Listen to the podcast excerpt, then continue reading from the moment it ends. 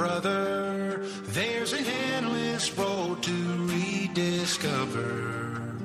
Hey, sister, know the water's sweet, but blood is thicker. Oh, if the sky comes falling down for you, there's nothing in this world I wouldn't do. Comienza Protagonistas los Jóvenes con Fray Abel García. Hey,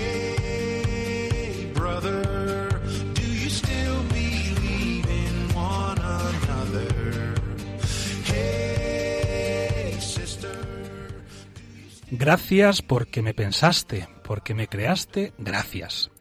Estas fueron las últimas palabras de Santa Clara de Asís antes de morir, palabras que seguro la habían acompañado durante toda su vida. Gracias, Señor, por haberme creado. En el origen de nuestra existencia hay un proyecto de amor. Cada uno de nosotros es el fruto del querer de Dios, en la belleza del mundo y de nuestra propia vida, en su misterio, en su grandeza, en su orden y racionalidad, en las personas que comparten nuestra vida podemos descubrir un proyecto de amor que no solo eh, ha venido, pues eso, ¿no? Como fruto de la casualidad, decíamos, no, no, que va, sino que esto ha nacido del corazón de Dios, del corazón mismo de Dios. Y la vida, porque viene de Dios, se nos ha dado para entregarla. Quien se encierra en sí mismo, quien vive solo para sí mismo, para su bienestar y comodidad, en realidad no vive, sobrevive y de muy mala manera. San Francisco nos diría, no te dejes engañar. No vivas guardándote para ti mismo, no vivas calculando.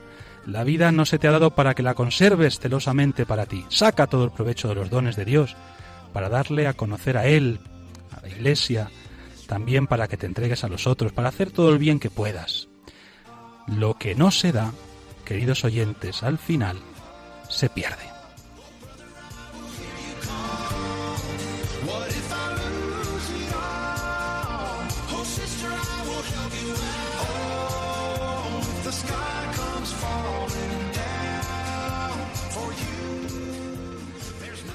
Buenas noches, queridos oyentes, paz y bien. Aquí estamos una noche más, la de los terceros martes de cada mes, en un nuevo programa protagonista los jóvenes con los franciscanos conventuales en la radio de nuestra madre, en Radio María. Soy el padre Abel García. Y ya sabéis, no estoy solo, tampoco este mes lo estoy. Eh, está aquí a mi lado, como siempre, el padre Juan Cormenzana. Muy buenas noches, padre. Buenas noches, Padre Abel. Con ganas de darlo todo, como acabas de decir en la entradilla, ¿eh? Es que lo que no se da, padre Juan, Se pierde. se pierde. Pues a darlo todo. Nosotros, eso es. Encima con alegría, ¿eh? Con alegría, claro que sí. Es que andamos siempre calculando, ahí ahorrando, nos parece que, que nos vamos a quedar. Y no, es al contrario. Hay más alegría en dar que en recibir, dice el Señor. Y el Papa Benedicto XVI, no sé si recuerdas, que también nos dejó una frase preciosa que decía algo así como que Dios lo da todo y no quita nada. Y a veces andamos ahí con ese miedo, parece que Dios nos va a quitar o que, que no, que no. Que lo da todo y no quita nada. José Santos, estás por ahí también, ¿no? Aquí estoy, Padre Abel, y he de decir que estas palabras que decías de Santa Clara me han recordado una formación que tuvimos los profesores y nos hablaba del poder y del poder cristiano, ¿no? Y que el poder cristiano radica en el servicio, en el abajarse, en el ayudar, que era algo que se dice que hacía muy bien Santa Clara, ¿no? El cuidar de todas sus hermanas al máximo. ¿Sabes lo que hacía Santa Clara? Cuando venían sus hermanas, las que pedían limosna por las calles de Asís, iban descalzas, las esperaba en la puerta del monasterio de San Damián para lavarles los pies y besárselos. Fíjate. Y ella era la abadesa, es decir, la madre de todas, pues las esperaba allí para lavarle los pies. Fíjate qué gesto tan bonito de servicio de estar a los pies de sus hermanas. Ese es el poder cristiano. Ahí está, el servicio. Javi Feliz, buenas noches. Hola, buenas noches. Con muchas ganas, concretamente de la entrevista de hoy. Tengo pues muchas expectativas y Qué quiero bien. conocer mucho. Qué Así bien. que Pues sí, seguramente ya nos va poniendo los dientes largos aquí nuestro colaborador con la entrevista de esta noche. Tenemos a Raquel Martínez por segundo programa, tercero, cuarto, quinto, lleva muchos con nosotros y los que todavía están por delante, claro que sí. Buenas noches, Padre Abel. ¿Qué tal? Pues muy bien, muy contenta y con ganas eh, de compartir con los oyentes y que disfruten de este programa. Seguramente. Y tenemos también con nosotros a Miguel Rodríguez, que estuvo en programas anteriores y nada, que pasaba por aquí y le hemos dicho, venga, vente con nosotros. Buenas noches. No, no pasaba por aquí. Hemos querido invitarle Pues porque nos gustó mucho cuando vino y bueno, pues oye, es un joven que quiere compartir su fe a través de las ondas de Radio María. Tenemos también a Juan Masoto, como siempre, en el control técnico. Os invitamos, queridos oyentes, a que os quedéis con nosotros durante la próxima hora. Bueno, no solo la próxima hora, porque la programación de Radio María es estupenda a cualquier hora del día y de la noche. Pero bueno, ahora sobre todo en nuestro programa que intentamos hacerlo con mucha ilusión, mucho cariño. Tenemos cantidad de cosas que contaros, pero sobre todo ya sabéis, nos encanta compartir con vosotros, especialmente con los más jóvenes, aunque no solo, la alegría de la fe, la alegría de haber conocido al Señor que vive y nos quiere vivos. Os dejo nuestro correo. Protagonistas los jóvenes 5 con número arroba radiomaria.es. Repito, protagonistas los jóvenes 5 con número arroba radiomaria.es. Y comenzamos como siempre con nuestro ratito de oración.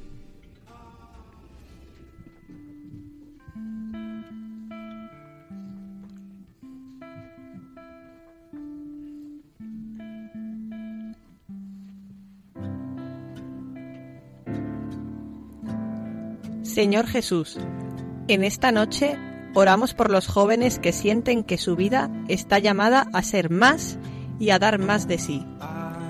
Oramos por los jóvenes que buscan un sentido a su vida, que prueban diferentes caminos, que inician nuevos itinerarios y que siguen buscando su lugar en el mundo, sin desfallecer. Oramos por los jóvenes sensibles a las necesidades ajenas por los jóvenes sensibilizados con las miserias de los olvidados de nuestro mundo, por los jóvenes comprometidos con los más pobres y presentes en las periferias de la periferia. Oramos por los jóvenes que viven felices con lo que son y tienen, por los jóvenes que desarrollan y multiplican los propios talentos, por los jóvenes que viven equilibradamente, sus luces y sus sombras, sus aciertos y sus errores. Oramos por los jóvenes pacíficos, íntegros, honestos, coherentes, fieles, creyentes, agradecidos. Con todos ellos, Señor, te pedimos que nos concedas el don del discernimiento, el don de la entrega, el don de ser luz para los demás siempre como tú quieres. Amén.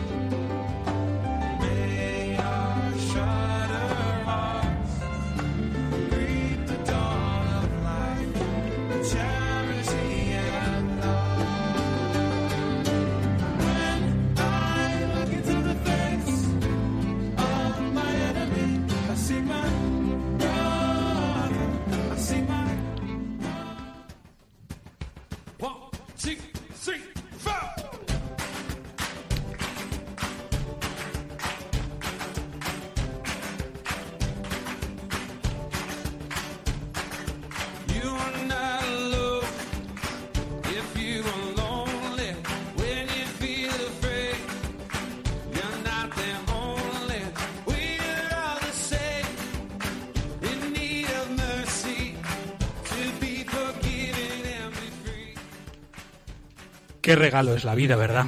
Qué regalo. Además, es un regalo que Dios nos ha hecho pues para que podamos entregarlo, compartirlo, darlo a los demás. Lo mejor que podemos dar de nosotros mismos es nuestra propia vida, lo que somos, ¿no? A veces quizá estamos demasiado pendientes de las cosas materiales y, y luego lo más importante al final nos lo jugamos ahí, ¿no? En la capacidad de entrega que tenemos. Es lo que más felices nos hace cuando alguien se nos entrega, se nos da, nos da algo de sí mismo y también cuando nosotros somos capaces de entregarnos y darnos a otros. Bueno, pues de esto va a ir esta sección de este mes, de dar o de no dar. Sí, Padre Abel, porque traigo sobre la mesa esta tertulia el último informe de la Fundación SM sobre los jóvenes españoles. Y lo bueno es que no solo nos dan una radiografía de cómo son los jóvenes ahora, sino que lo comparan con los jóvenes de hace 30 años. Entonces lo que importan, como dicen los políticos, son las tendencias, ¿no? Y hay rasgos que no pasan de moda. Por ejemplo, Juan, hace 30 años tú eras joven. gracias, Padre Abel. Ya hablaremos en casa cuando volvamos. Sí, gracias. sí. Pero el Padre Juan sigue siendo de un espíritu muy juvenil, no solo. ¿eh? Arréglalo, arréglalo ahora. Nos decía que en este estudio pues, hay rasgos de los jóvenes que nunca pasan de moda. Por ejemplo, la rebeldía. Eh, Los jóvenes de hoy también siguen siendo tan rebeldes, tan inconformistas. Bueno, pues, forma parte de la juventud, ¿no? Y poco a poco se va pasando. Sin embargo, hay dos rasgos que han cambiado muchísimo y que me llaman la atención. Uno que ha subido y otro que ha bajado. El primero es el de la solidaridad. ¿Qué pensáis? ¿Los jóvenes de hoy son más solidarios o más insolidarios que los de hace 30 años? Difícil. No lo sé. Yo te diría que más. Más solidarios. Me la juego. Pues yo me temo que ha bajado, ¿eh? Sí, los demás, Miguel, Raquel, ¿qué pensáis? Yo diría también que un poquito menos. Menos solidarios. Sí. A ver, Miguel, mójate. Sí, yo creo que menos también. Menos. Sí, sí. Lo sentimos por Javi porque ha bajado. Ha bajado. y además muchísimo. Es del 28% al 18%. Es decir, los jóvenes, ellos mismos se perciben menos solidarios que hace 30 años. Y el que ha subido está relacionado con este, es el egoísmo. Ha aumentado el número de jóvenes que se perciben a sí mismos como egoístas. Y ha subido del 22 al 35%, que me parece una pasada. No sé, vosotros tenéis esta percepción, ¿cómo veis estos datos? Eh, ¿Son reales? Y sobre todo, ¿es posible invertir esta tendencia o nos tenemos que conformar con estos datos?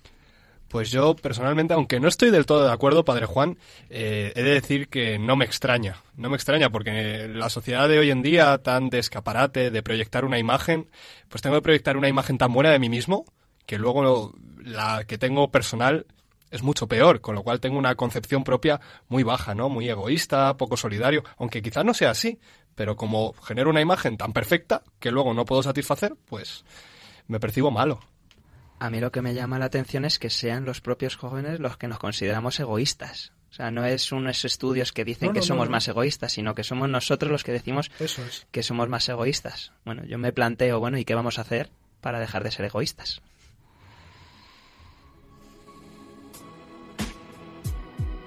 Se buscan valientes que expresen lo que sienten, se buscan valientes que apoyen y defiendan al débil. Tú eres importante, tú sabes lo que pasa, eh, no mires a otro lado, no le tengas miedo al malo. Se buscan valientes que ayuden y se enfrenten a Darth Vader y a algún gamberro más. Que con abuso siempre van. Achanta, bravucón, y presta atención a la lección.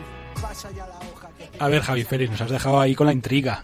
Eh, existen todavía jóvenes valientes, generosos, que no solamente dan algo de sí, sino que se dan a sí mismos. ¿Existe todavía? Por supuesto, y como dice la canción, buscamos valientes, pero ya tenemos algunos ejemplos en los que fijarnos. Seguramente que todos a nuestro alrededor, jóvenes y no tan jóvenes, eh, tienen a alguien eh, pues que es referente para ellos de, de esa valentía. Pero bueno, pues yo os traigo a alguien que conocemos yo creo que todos. Os suena el héroe del monopatín, ¿verdad? ¿Os acordáis este joven eh, que en los atentados de Londres, pues ya hace más de dos años, eh, pues el- se enfrentó a los terroristas eh, que tenía con su propio monopatín y gracias a él salvaron la vida pues otras muchas personas. Bueno, su, su padre, el chico murió entonces eh, y bueno, pues mucha gente la ha recordado pues como un héroe, un héroe, que su padre ha intentado de resumirlo en un libro, un poco un libro que viene a resumir que, que él no es que fuera así ese día, que se le cruzaran los cables y ya está, sino que era un joven normal, con sus dificultades, con sus inquietudes, y que decidió hacer eso, bueno, pues porque era algo que, que vivía en el día a día, ¿no? Ese vivir agradecido que, que, que andamos diciendo. Amaba la vida y en ese momento le salió enfrentarse y entregarla por otros. Ese tipo de gestos no se improvisan, creo yo. Y me recuerda muchísimo, bueno, pues a nuestro Maximiliano Colbe, San Maximiliano. Ese gesto heroico, además tremendo, no lo es menos el de Ignacio Echeverría, ni mucho menos, ¿no? Porque dar la vida, sea en el contexto que sea, en el caso de San Maximiliano, ahí en el campo de concentración de Auschwitz, y dando su vida, además, pues eso, por un desconocido, eh, no solamente por él, sino además dando su vida para que otros nueve pudieran morir bien. Claro, en el fondo te das cuenta de que estas cosas no se pueden improvisar, es decir, no es un acto generoso, o sea, de generosidad así, digamos, espontánea o de heroísmo del último momento, sino que es alguien que ya ha venido trabajando, cultivando, y que su vida de cada día, seguramente en el caso, en el caso de, de Ignacio, pues que también ocurría eso, ¿no? Es decir, alguien que estaba siempre dispuesto a entregarse a los demás, ¿no? Aquí me tienes, cuenta conmigo. Sí, de hecho, dudo que en ese momento si Ignacio hubiera pensado fríamente, bueno, voy a enfrentarme porque no, es algo que nace de su instinto y nace de su corazón, ¿no? Y, y bien nos lo dice el Señor, pues no hay mayor amor que el que se entrega su vida por sus hermanos. Pues ahí, honestamente, no piensas en ti, sino piensas en el que está a tu lado. Y tú dejas de ser el centro, desde luego. ¿Qué pensáis los demás? ¿Conocéis jóvenes valientes, entregados, que son punto de referencia así para vosotros? ¿O vosotros mismos? ¿Cómo, cómo vivís esto de la entrega? y Bueno, yo diría que, que todos aquellos jóvenes que están en parroquias eh, llevando la buena noticia del Evangelio a, niños pequeños y no tan pequeños también eh, en la preparación de, la, de los sacramentos, pues es una entrega muy grande porque lo hacen al final eh, altruistamente. Esas personas están básicamente llamadas por Dios y lo único que reciben es eh, pues lo que Dios les da ¿no? a través de, su ministerio en ese momento. O sea que existen entonces estos jóvenes valientes, además de estos casos obviamente así como más heroicos, ¿no? ¿Conocéis vosotros en vuestro ámbito también así algún joven? Yo en mi ámbito personalmente, pues no, pero sí he, podido ver, además es muy reciente, eh, otra noticia muy similar a la de Ignacio, que es de un joven que se llama Cristian Burgos y pues salvó la vida a una madre y a su hijo durante una riada en Estados Unidos, que estaban a puntito pues, de morir ahogados, por desgracia, ¿no? Él se echa al agua, lo saca del agua y, y, bueno, pues lo salva, pero por desgracia él traga tanta agua que, que entra en colapso y fallece a los dos días. Este chico eh, no es que se dijera que es una persona, que es un policía, que es un bombero, que está preparado. Este chico tiene 17 años cuando salta a salvar a estas personas y además eh, aprovecho para contarlo porque me llamó mucho la atención. Fijaos cómo, cómo es la vida en estos casos y los temas legislativos. Que, que bueno, pues este chico muere en Estados Unidos, pero su padre es nicaragüense y está sin papeles ni visado para entrar en Estados Unidos y están teniendo que mover Roma con Santiago, como se suele decir, para poder ir a ver el cuerpo de su hijo. ¿Os parece? No sé qué os parece a vosotros, a mí. Yo creo que aquí los papeles tienen que quedarse a un lado, ¿no? Es un gesto de entrega, vamos, impresionante, impresionante. Y gracias a Dios abundan, ¿eh? Abundan. Estos gestos no son tan extraños como nosotros, mm, bueno, podríamos pensar en un primer momento, después de haber escuchado esos datos preocupantes, cuanto menos, que compartía con nosotros el padre Juan, ¿no? Jóvenes valientes que quieran entregar. Quizá la cultura hoy en día no favorece, no ayuda, pero mm, vosotros que os dedicáis al mundo de la educación y bueno, nosotros todos que somos cristianos, eh, lo decíamos al comienzo, ¿no? Eh, la vida se nos ha dado para, para entregarla, para darla. Se puede ver un montón de gestos en un colegio de, de niños que hacen cosas sorprendentes todos los días. Y bueno, pues un trabajo también de, de llevarlos pues a la clase, ¿no? Y, y a nuestros grupos en general, ¿no? De hacerlos lo que hacemos aquí, pues ojos que ven, pues corazón que siente, pues llevarlos para que la gente lo vea y sienta lo que está pasando, porque si me fijo en esa persona, yo también puedo llegar a hacer esto. Seguramente. Y además hoy, queridos oyentes, que estáis escuchando el programa protagonista los jóvenes con los franciscanos, mm, vais a tener dentro de nada, unos minutos, vais a poder escuchar un testimonio precisamente de, de, una persona que ha entregado su vida y que estaba con otras dos personas, dos sacerdotes, que la entregaron totalmente. Pero bueno, no digo más para quedarnos ahí pues con la miel en los labios y que, bueno, pues os quedéis con nosotros y escuchéis el siguiente testimonio, la siguiente entrevista. Y se apagó una luz y una sombra en sus viejos pasillos de colores que no brillaran más.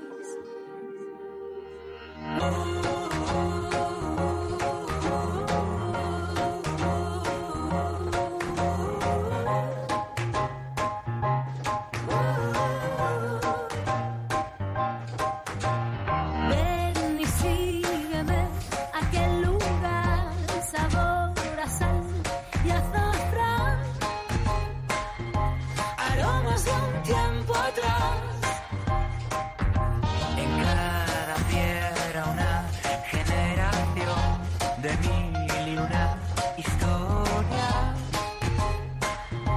que nadie borrará jamás. Y se encendió una luz en la ciudad. En la plaza donde regateamos con un beso, volver a comenzar. Juntos tú y yo,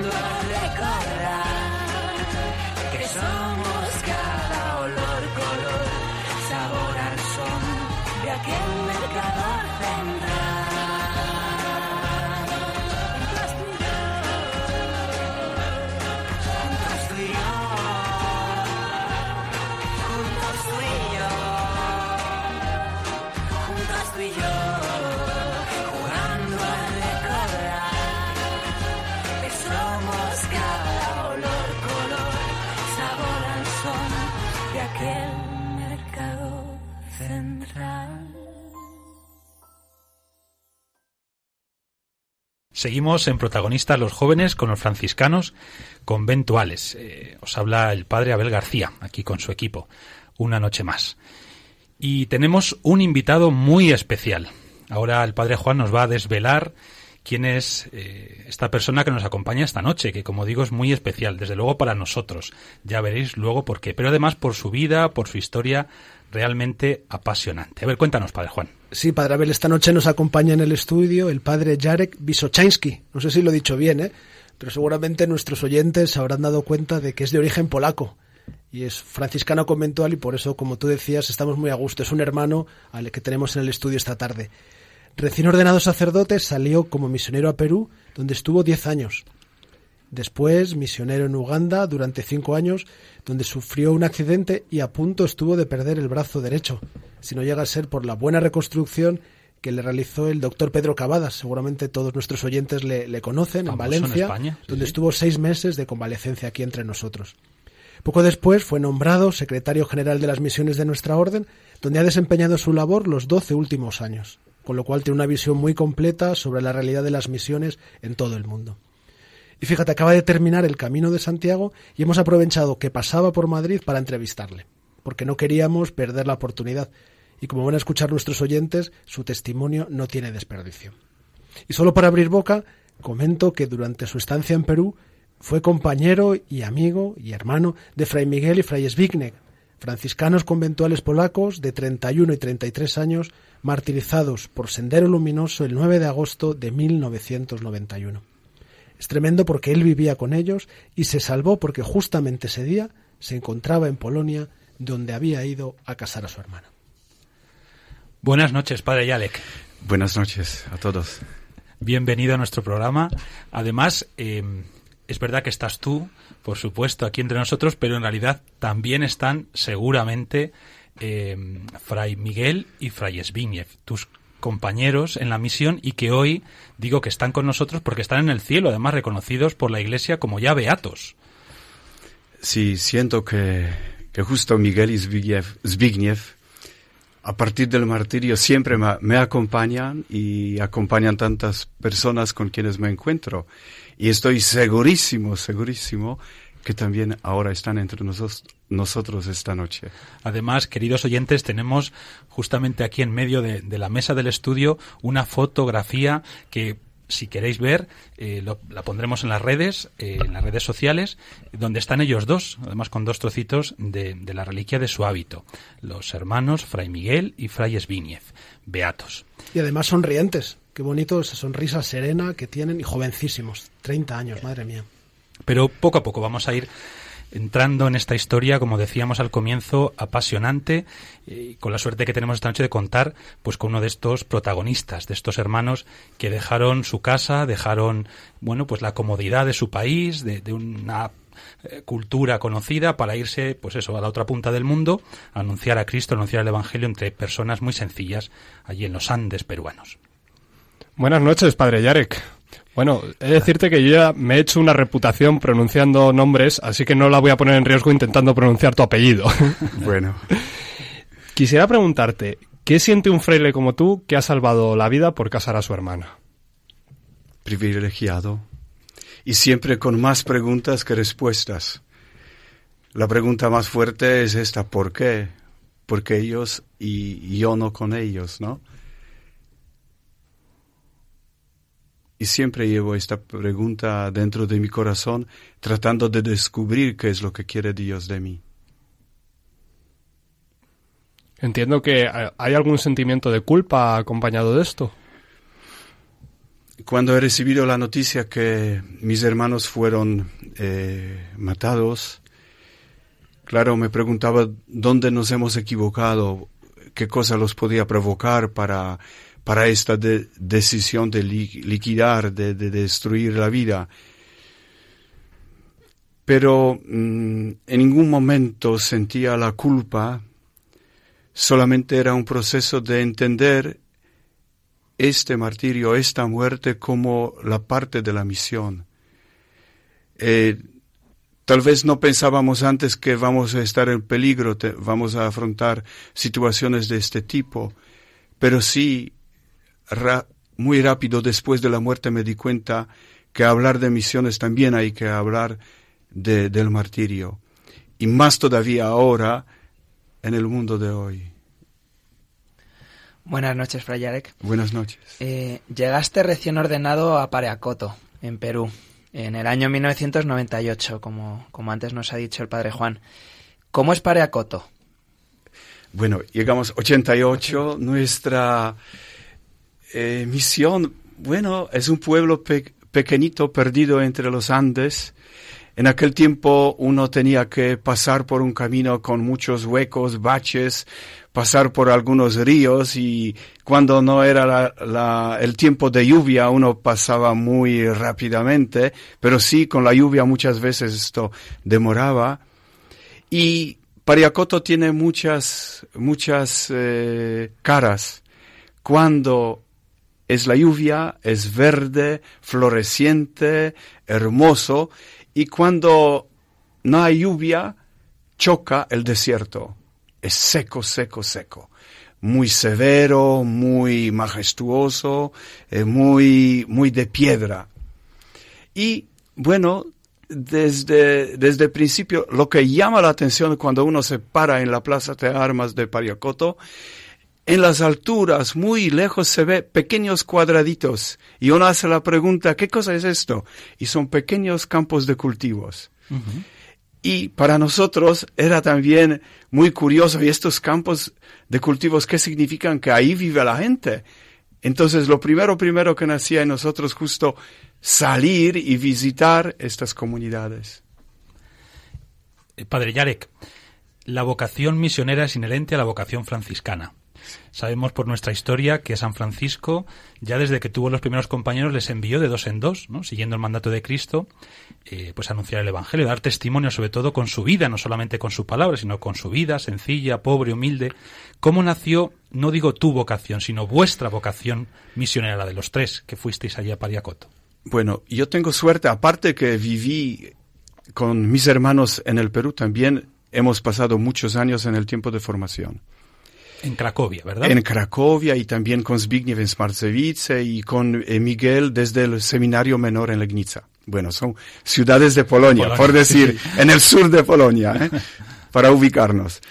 Eh, y para nosotros, en aquel tiempo, Polonia cerrada, este espíritu misionero era muy fuerte. Apenas llegaba un misionero, rápido hacíamos entrevistas, cada uno quería tener el contacto a través de los contactos así cotidianos, ¿no? De, de, de tocar y sentir, de, de, ver algunas fotos de las misiones.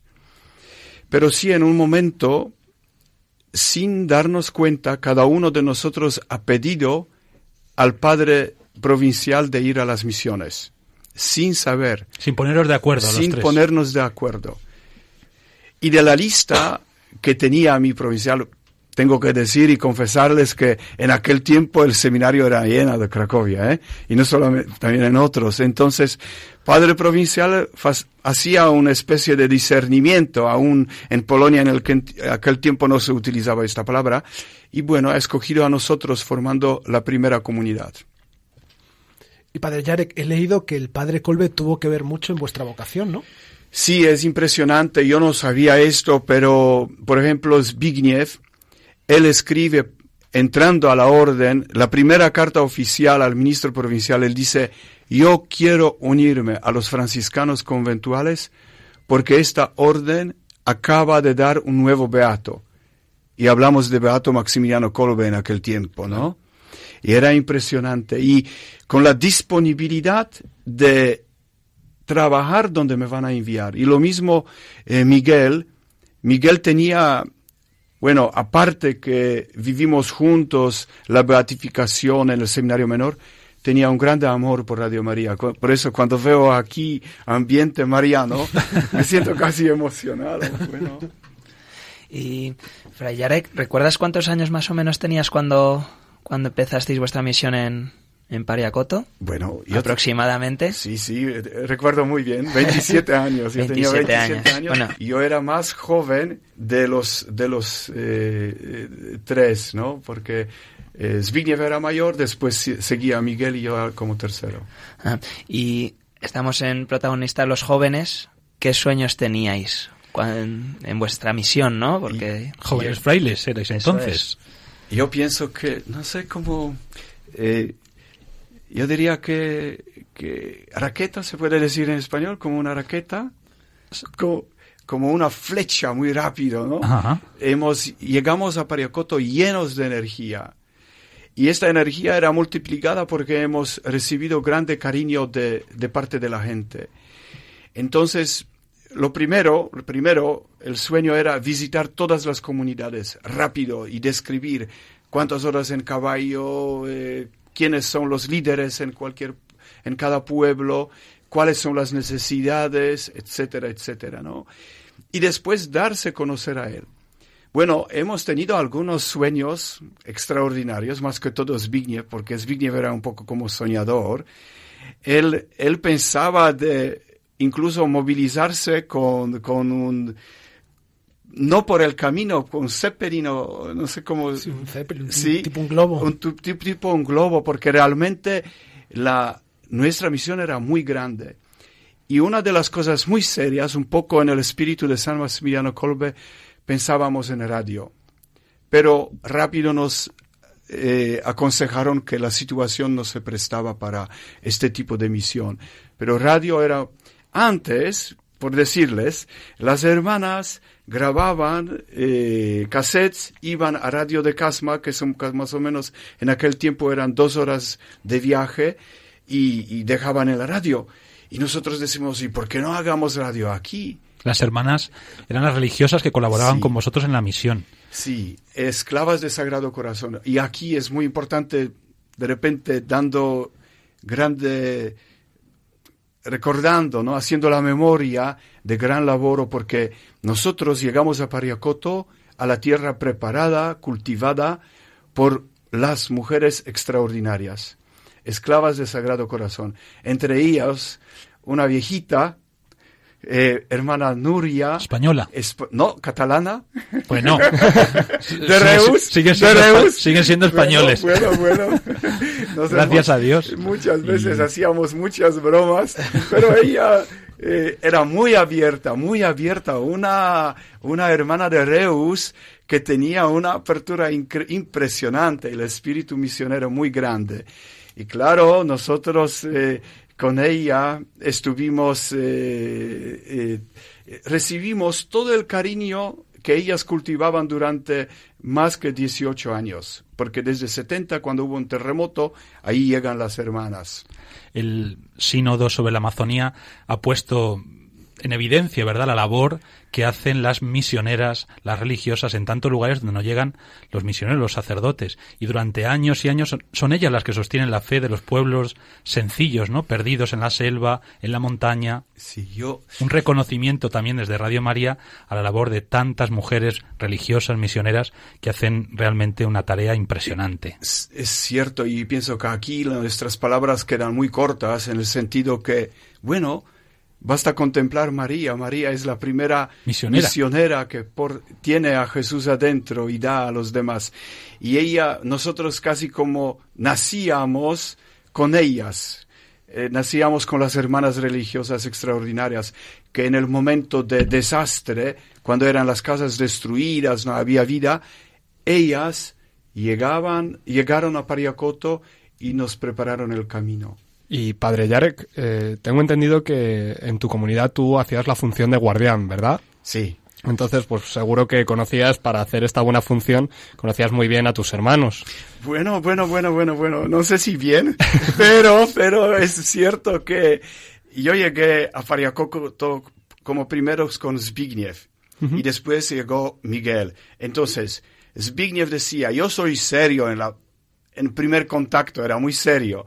Miguel acaba de llegar, entonces no había otro, entonces dice Yarek, sería bueno que tú seas superior. Y así, sin gran discernimiento, fue elegido por ellos para que cumpla esta, bueno, animación de la comunidad, ¿no? Y aparte de esta seriedad que comentas, ¿cómo eran tus hermanos? Bueno, aparte de seriedad, era una seriedad, yo diría, mm, muy calda en caso de, de, de Zbigniew, ¿no?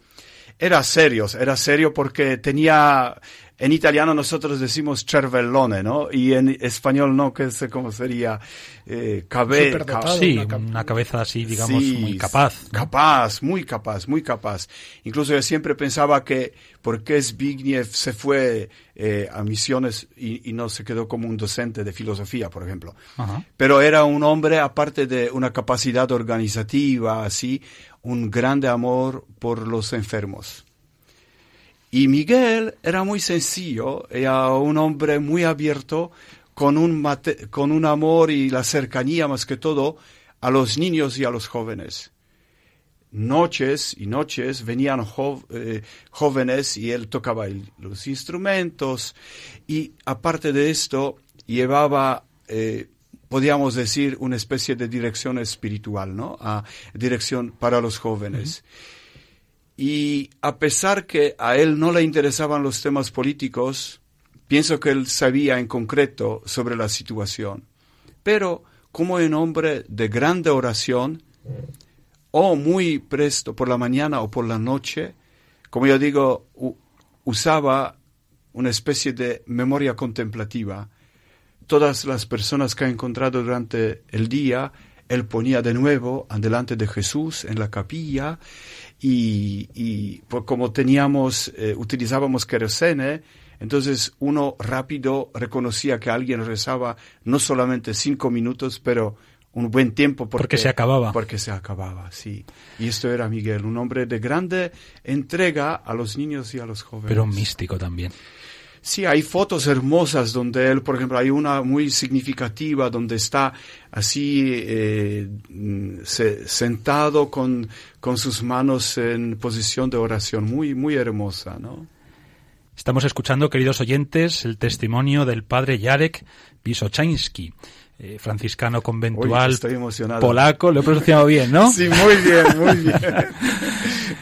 franciscano conventual polaco, decía, eh, misionero en Perú junto con los padres Miguel y Zbigniew, que fueron martirizados y recientemente beatificados hace tres años, ¿verdad? 2015. 2015. Sí. Pues ya cuatro años. Yo tenía una pregunta, padre Yarek. ¿Teníais alguna sospecha de que Sendero Luminoso estuviese vigilándonos o vigilándonos o había recibido algún tipo de amenaza o bueno nunca hemos recibido una amenaza eh, por escrito. Sentíamos es decir uno dice en el aire. Hmm. pero nunca nunca jamás hemos pensado que eh, vienen por nosotros. Incluso hubo hemos tenido diálogos con otros eh, con algunas personas de otro grupo político terrorista y ellos, decían, padres, ustedes aquí están tranquilos. Pero bueno, allá arriba de, de, la cúpula del Sendero Luminoso tomaron decisión y esto sabemos que la orden de liquidar a nuestra misión a los hermanos fue desde allá y bueno, llegaron 9 de agosto de 1991. ¿Nos, ¿Nos podrías explicar, porque esa noche debió ser terrible, nos podrías explicar exactamente pues los motivos o cómo fue, por cómo fueron martirizados, por qué? Hay que decir a nuestros oyentes que el padre Yarek aunque pertenecía a esta misión, no estaba, como hemos dicho al comienzo, en esos días allí en Perú, sino en Polonia en la boda de su hermana. Pero Sí. desde luego el conocimiento que tuviste a través de las personas que vieron directamente todo ello, pues te hace un testigo excepcional. Sí, eh, yo considero también como una gracia, ¿no? Porque Poder contar todo esto. poder contar porque soy prácticamente único que los conocía tanto en Polonia como en la misión. Pero era un día especial y desde principio, desde, desde la primera misa que se ha hecho con los cuerpos presentes, se ha hecho paralelo con la vida de Jesús, porque es el viernes. Los, los padres fueron tomados después de la Eucaristía El jueves. el, el, el viernes, Al viernes. el- eh, después de la Eucaristía, ¿no? Después se ha hecho un juicio y después se los lleva afuera de la, del pueblo y después eh, ellos se escapan y la gente un poco dispersa, pero después busca, eh, buscan los cuerpos algunas personas. El momento, eh, este último momento, conozco porque antes de la beatificación pude hablar con todos los que estaban aquella noche. Y el día viernes estuvimos con muchos jóvenes, porque cada viernes venían a la misión los jóvenes y hacíamos una especie de lección divina, pero muy sencillo. Se leía el Evangelio y hacíamos la pregunta, ¿y qué es lo que los impacta? ¿Qué es lo, lo que les dice el Evangelio del domingo? Queríamos saber y hablar con la voz de los jóvenes haciendo nuestras homilías el día domingo. Entonces, viernes siempre había mucha gente y después de, de oración oficial de lección divina, cada uno de nosotros iba con pequeño grupito porque el día sábado salíamos de diferentes comunidades. Y justo es viernes.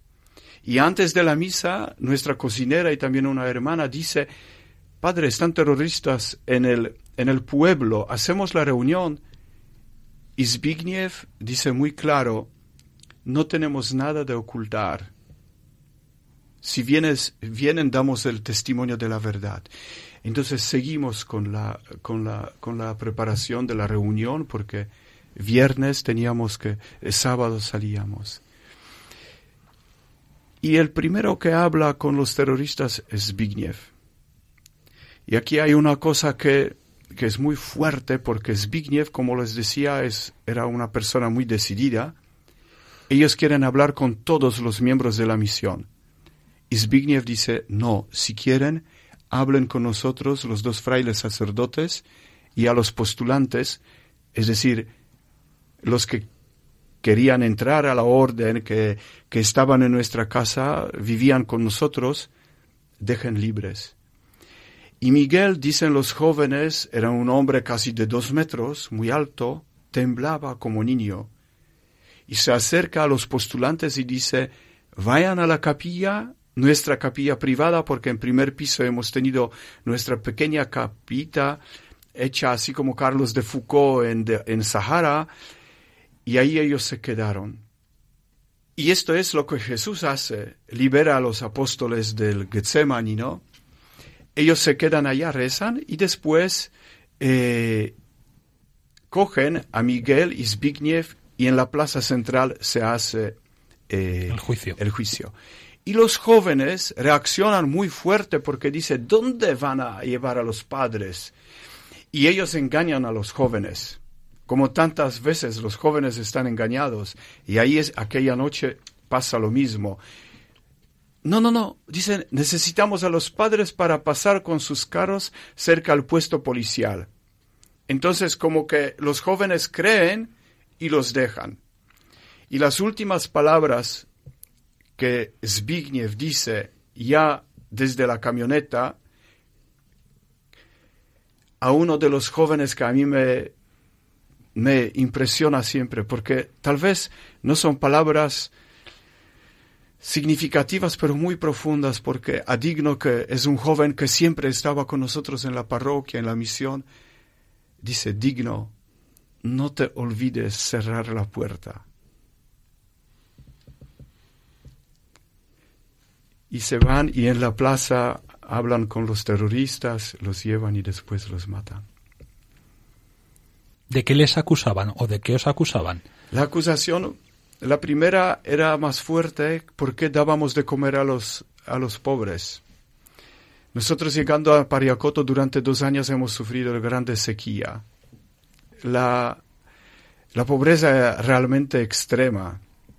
La gente ya no tenía semillas, eh, en las alturas eh, muchas enfermedades, epidemia de cólera. Entonces a nosotros nos interesaba con Caritas más que todo internacional conseguir y ayudar a la gente era algo que, que nos que no nos dejaba dormir tranquilos. Y entonces terroristas dicen, ustedes adormecían el pueblo dándoles de comer y ellos no tenían el coraje de hacer la revolución. La única, el único método de, de trabajo es el método marxista-leninista maoísta. Y ustedes hablaban de paz. Con sus Biblias, con ¿no? sus, enseñaban a usar la Biblia, la, la oración del rosario. Y esto fue fuerte porque Miguel dice, bueno, díganos en qué nos equi- equivocamos, dónde fue nuestro error. Y, y- y él dice, eh, uno de los terroristas dice, y ustedes usaban los carros. Y él dice, y Miguel responde, dice, no, no son carros de, de- del imperialismo, na- nada de estas cosas, porque dice, es símbolo de imperialismo. Él dice, nada de imperialismo. Estos carros nos regaló la orden de los colegios, de los alumnos, que cada uno daba un grano de arena y por eso tenemos, tenemos estos coches, ¿no? Y, y esto fue algo que con mucha odio, con mucha, con mucha violencia, eh, de esta última entrevista, de este juicio, sabemos de la hermana Berta, porque una de estas hermanas se quedó en el coche, entró con la fuerza y ella nos transmite este último diálogo. Y Padre Yarek, tú participaste el 5 de diciembre del 2015 en la beatificación de, de nuestros hermanos. ¿Qué pasa por tu cabeza cuando ves que tus hermanos, aquellos a los que conocías bien desde niño, con los que has compartido la, la vida, son declarados beatos? Bueno, para mí, cuando murieron los padres, en la iglesia, después del funeral, nuestro perro oso, como que seguía eh, y ladraba, miraba al cielo. Así cuentan los indígenas de allá. Y para mí, con la beatificación, Miguel y Zbigniew como que regresaron del cielo a nosotros y nos invitan para darse, para darse y, y, y, vivir el Evangelio, así como cada uno pueda. Padre Yarek, y para terminar, como siempre se nos queda corto el tiempo de la entrevista, sobre todo cuando es tan interesante como esta noche, tan apasionante. Estamos en protagonistas los jóvenes. ¿Qué mensaje te gustaría dejar a los jóvenes eh, a la luz también de tu testimonio, tu experiencia y de la vida pues compartida con estos hermanos mártires y hoy ya beatos de la Iglesia Católica? Bueno, hay una palabra, vale la pena. vale la pena seguir y servir y darse a los demás. Pues muchas Y- gracias. Y, si esto sale desde el corazón que uno ama a Jesús y María, mucho mejor. Sin duda alguna. Gracias de verdad, Padre Yarek, porque mm, efectivamente merece la pena dar la vida y además si se da en el nombre del Señor y de la mano de la Virgen, como San Maximiliano Colbe, pues este gesto adquiere una fuerza, un testimonio y una capacidad de transformar otras vidas impresionante.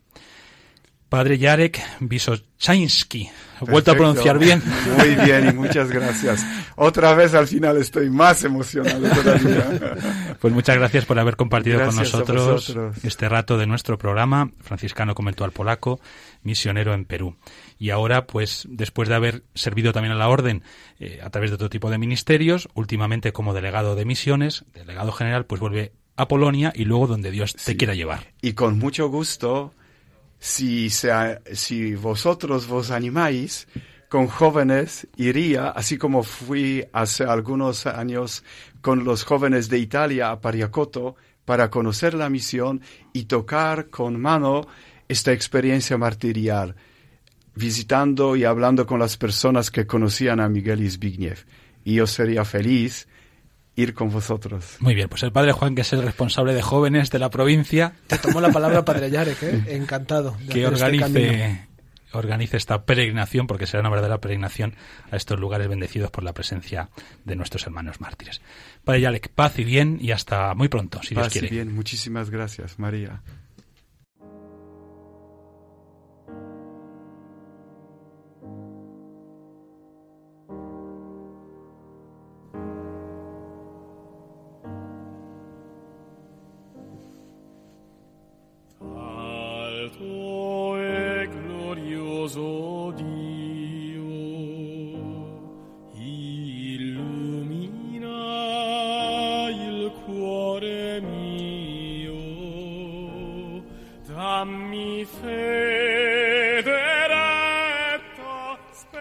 Señor, tú que ungiste con el don del sacerdocio a tus hijos Miguel y Zbigniew, y los enviaste como mensajeros de la buena nueva en el Perú.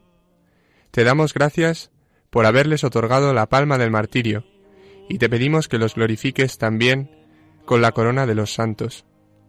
Por su sangre derramada por ti, danos fidelidad en la fe, haznos testigos de la esperanza, guarda nuestras vidas y concede a nuestra patria el don de la paz. A las víctimas inocentes de la violencia, recíbelas en tu reino y concédeles el premio eterno. Amén.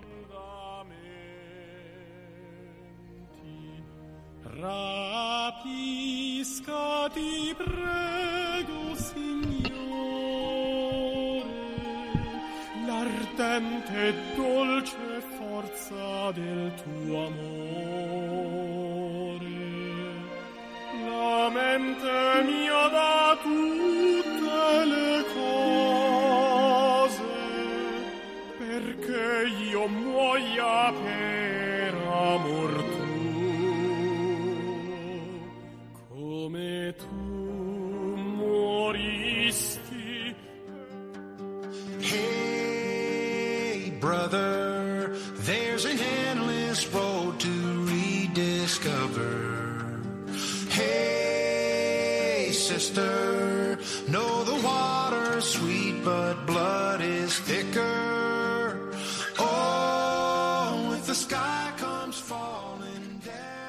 Hasta aquí nuestro programa. Jo, qué intenso ha sido, ¿eh? Madre mía, qué intenso. Qué testimonio tan potente el de este hermano que vivió con aquellos dos hermanos mártires que entregaron su vida. El programa de hoy ha ido mucho sobre la entrega de la vida, dar la vida. Para eso se nos ha dado a nosotros, para entregarla, como Cristo. Bien, pues hasta aquí hemos llegado. Padre Juan Cormenzana, muy buenas noches y gracias. Buenas noches, Padre Bel, y agradecido por el testimonio de estos hermanos que han dado su vida. Que ellos nos ayuden y nos enseñen cómo ser testimonios, En testigos en medio de nuestra vida. Eso es, en nuestra parroquia aquí de Madrid tenemos, ¿verdad?, una imagen muy grande de estos dos hermanos, Miguel y Zbigniew, a la salida de, justamente en la puerta de, la, de salida, de entrada de la iglesia, pero bueno, los ves cuando sales. Y es muy bonito porque en el fondo te, como que también te invitan a ti a decir, bueno, pues tengo que dar testimonio. Como ellos. Como ellos, ¿no? Hasta incluso, ojalá, bueno, por derramar la sangre por Cristo, no hay, no hay nada más grande, ¿no? Pero si no, bueno, pues en el día a día, en su testimonio de cada día. José Santos, gracias. Buenas noches, Padre Abel, muchas gracias. Javi Félix, buenas noches también. Buenas noches a todos, muchas gracias. Eh, Raquel Martínez, gracias, buenas noches. Buenas noches y gracias. Y Miguel Rodríguez, gracias también a ti. Muy buenas noches y muchas gracias. Y nada, pues oye, si otro día te vemos por aquí, te volvemos a invitar. Claro que sí. os doy la bendición a todos. Que el Señor os bendiga y os guarde. Amén. Amén. Haga brillar su rostro sobre vosotros y os conceda su misericordia. Amén. Amén. Vuelva a vosotros su mirada y os dé la paz. Amén. Hasta el próximo mes.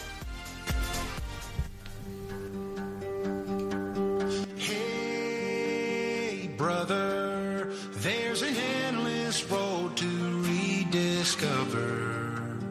Hey, sister, know the water's sweet, but blood is thicker.